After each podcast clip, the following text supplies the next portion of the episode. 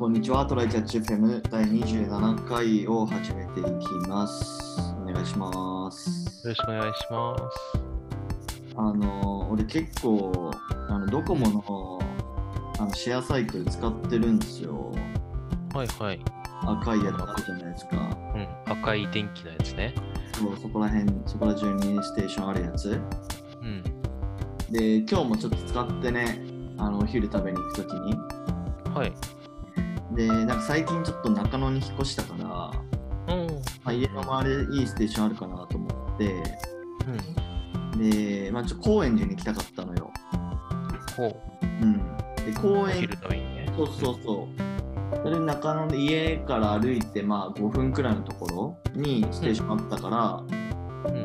そこで、あの、自転車借りて、で、高円寺まで、まあ、どれくらいかな？チャリで 5, 5分くらいかな？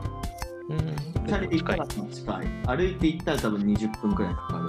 ああ。それチャリがいいやつだね。あそうそうそうそう、ちょうどチャリがいいやつ。で、えっと、でもね、高円寺ってあんまステーションなくて、あ、へえ。だから、その、お昼ご飯食べたお店の、まあ、そばに止めておいて、うん。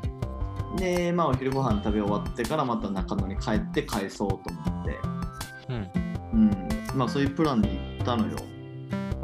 うん。で、お昼食べて、チャリの、あの、施錠を解除しようと思ったら、うん。あ解除できなくて、ほう？ん。で、ううん。こう何をやってもできないから、なんかその、でサポートセンターみたいな、カスタマーサポートみたいなのを電話かけると、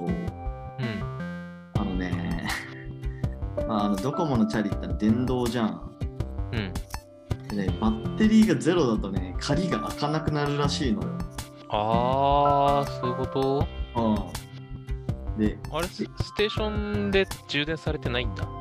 充電されてないやつもある。へえ、そうなんだ。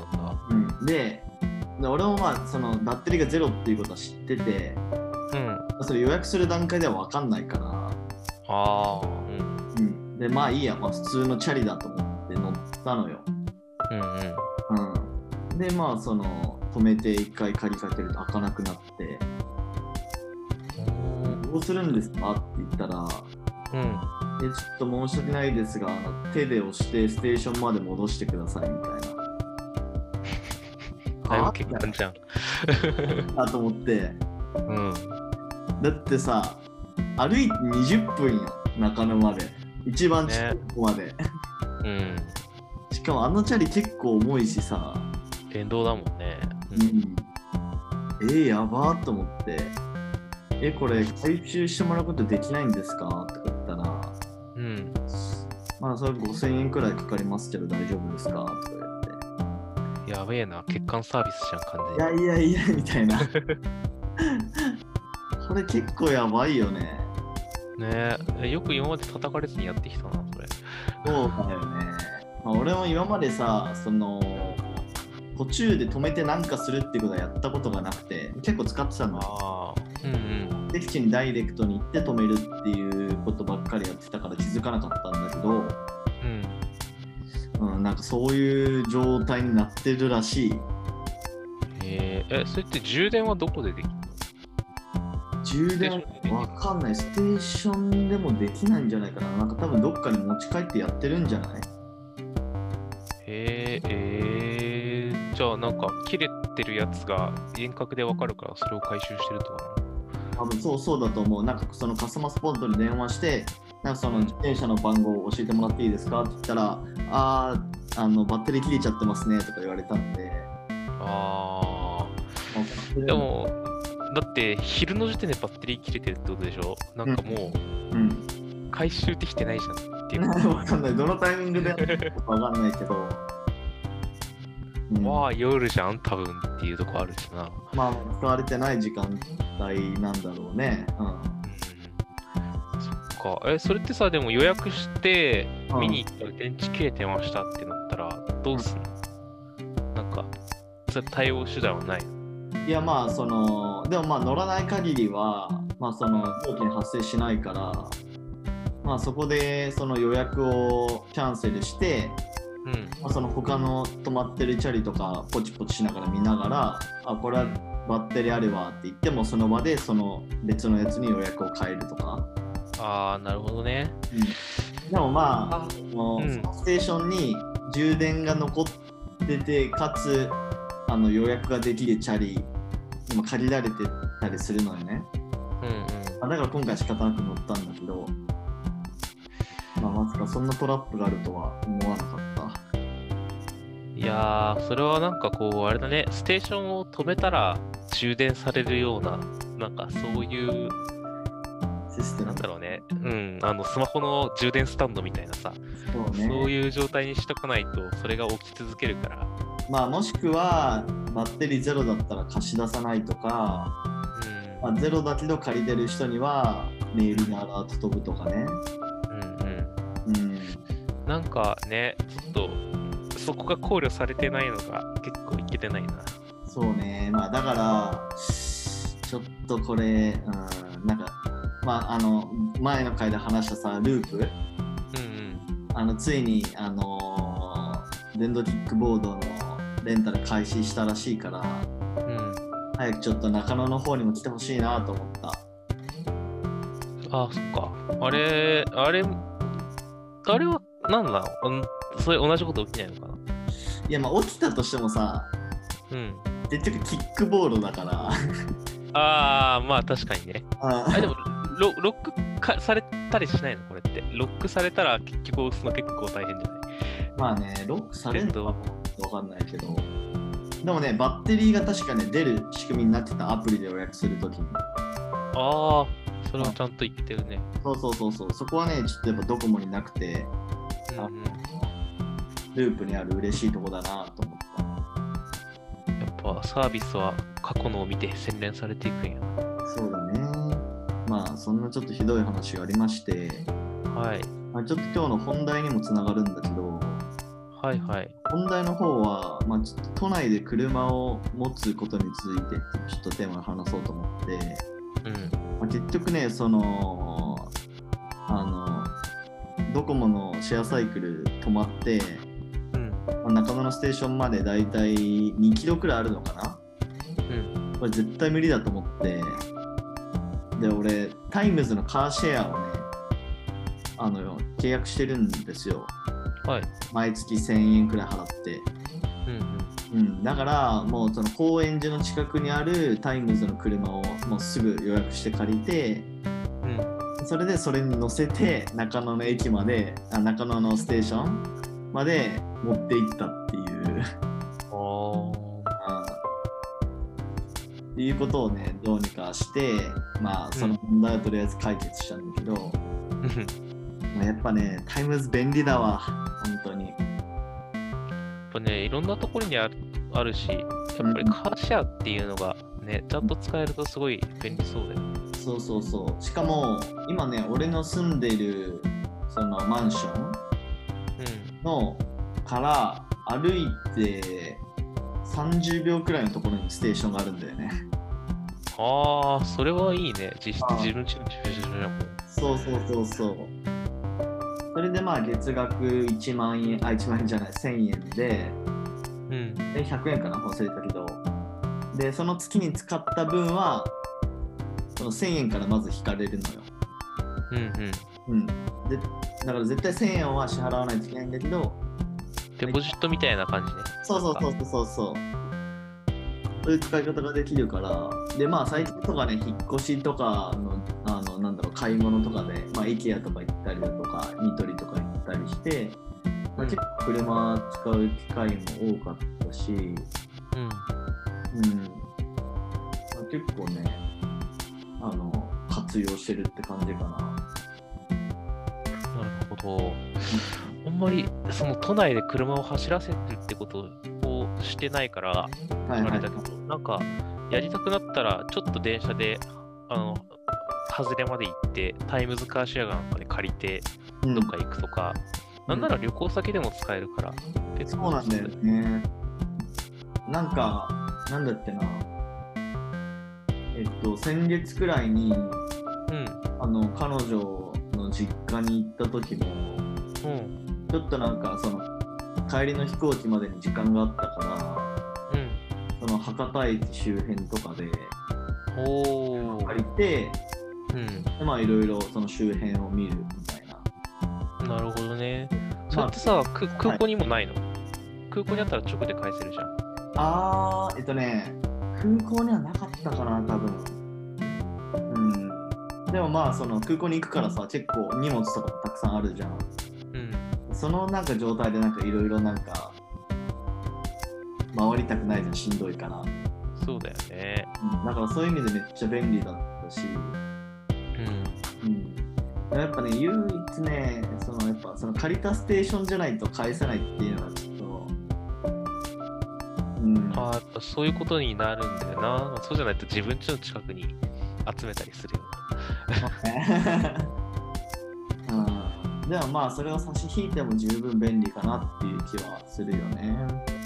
あれって日をまたいだりできるの？なんか何日か旅行で借りますみたいあ全然できる全然できる。な。あ、ええー、それはいいな。うん、しかもえっとね結構例えば長い時間予約してうん。あやっぱ使いませんでしたっつって早めに返したらその時間だけ請求されるとか。あ、それレンタカーよりいいね。あ、あとレンタカーと違うのはガソリン代必要ないっていうやつ。あ、満タンにせせずに返していいのうん。だからむしろガソリン入れたらちょっと割引になるみたいあ、なるほどね。な。うんこ。こはちゃんとしてんな。そうそうそうそう。えー、え、その料金って、うん、なんだろう、レンタカー、まあ、レンタカー屋も結構いろいろあるからあれだけど、うんうんうんなんだろう、同じ車種を借りたらあ同じぐらい。具体的にはまあでも大体34時間くらい借りる借りると2000円くらいか2500円くらいかなああ、1時間だと800円くらい、うん。うん、で15分単位で借りれる。レンタカーって結構長時間借りることを想定されてるもんね。なんか、そうだね。でかというとタイムズはその短時間でっていうイメージかなだよね。なんかレンタカーって短いプランもあるけど、基本は8時間以上借りることを想定されてたような気がするんだよ。うんうんうんうん。そうだね。なんで、まあ、やっぱり都内で車ちょっと使いたいってなったら、カーシェアがね、妥当なんじゃないかなと思って。うん。だってね、普通にやっぱ車こう都内で購入するとさ、うん。まあ、別に都内に限らずだけど、まず車だけでさ、100万とかするでしょ、中古じゃない限りは。100万して、で、まあ、ガソリン代やら、維持費やら、維持費やら、車検代やら、うん。うん。うん。もうなんか税金とかもかなりきつくなってて。で、田舎とかだと、まあ、てか、うん、うん東京都心部以外は結構必須になっちゃうけど、あなんか、都心部それのメリットが少ない上に、都心部であるから土地が高くて駐車場代がすごいとか駐車場代バカ高いと思うよ、本当に。ね。1ヶ月普通に3万とかするんじゃないかな。3万から5万くらいしそうだよね。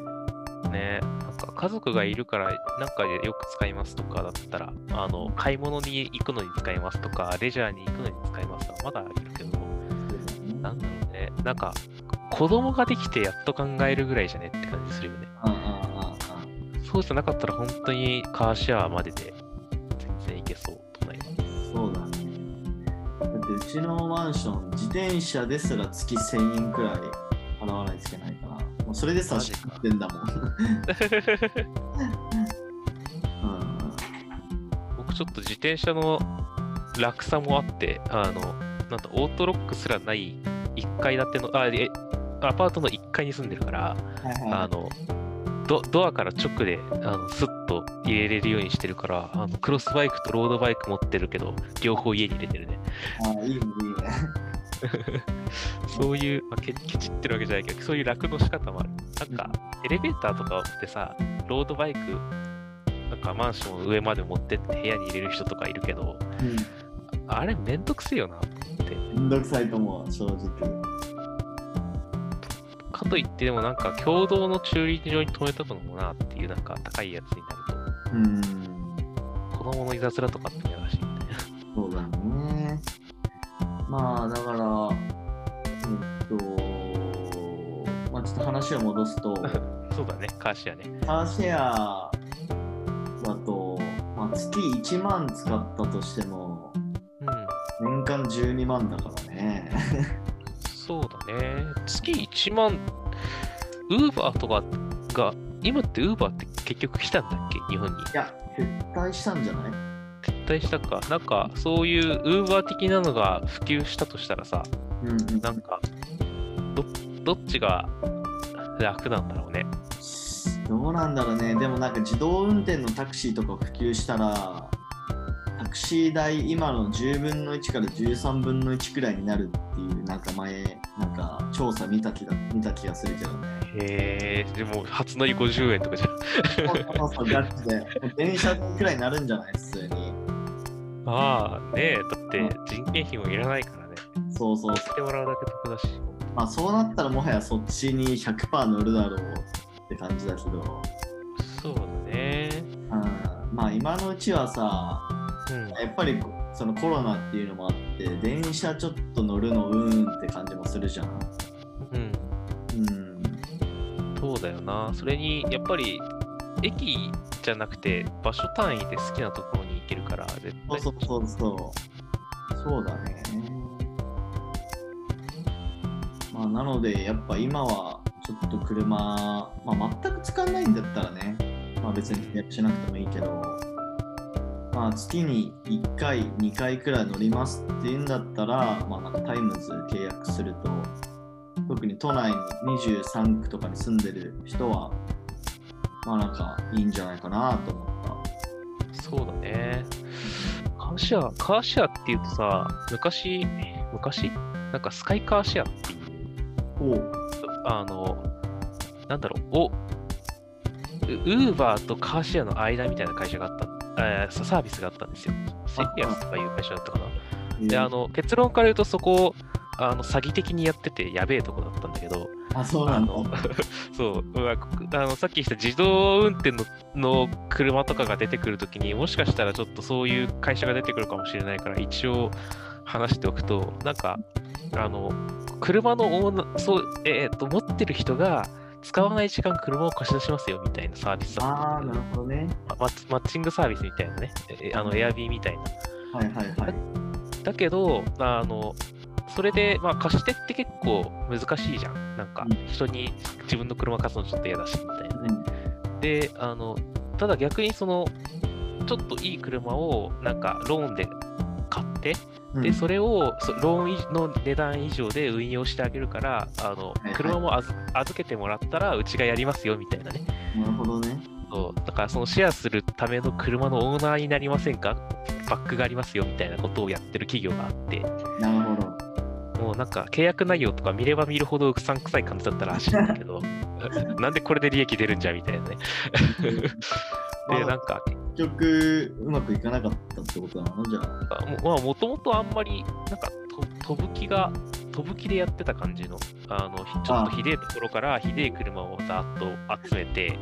で、なんか、ぜ言ってるのとは違うような車だったり、言ってる車のひどい状態のやつだったりをいっぱい買わせたことにして、はいはいで、なんか、さほど運用しないまま、あの、なんか、破産申告かなんかして、うん。なんか、まあまあ、いろんなお金とか持って逃げたみたいなやつがあるらしいんで。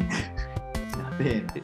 そうだから、そのオーナーも残された車は、ちょっともうひどい車だったり、なんか、あの、もう借り借りちゃってる人がいるから、はいはいあの、借りてる人を見に行ったら、ちょっと、あの、なんか矢のつく自由業みたいな人が借りてたりとかね、なるほどね。そう、なんかそういういろんなちょっとやばい事例があったらしくて、なので、あの、もし今後そういうカーシェア系、特に自動運転が出てきて、あなたは持ってるだけでいいですよとかも含めてね、うんそういうなんかうさんくさそうなやつが来たら皆さん注意してね、オーナーになるっていうのは結構大変なことですよ。なるほど。そういうのもあんのか。だから借りる側としてはね、割と、まあ、ちょっと注意するぐらいで結構お得に使えると思うので、うんうん。借りる側として楽しんでいきたいですね。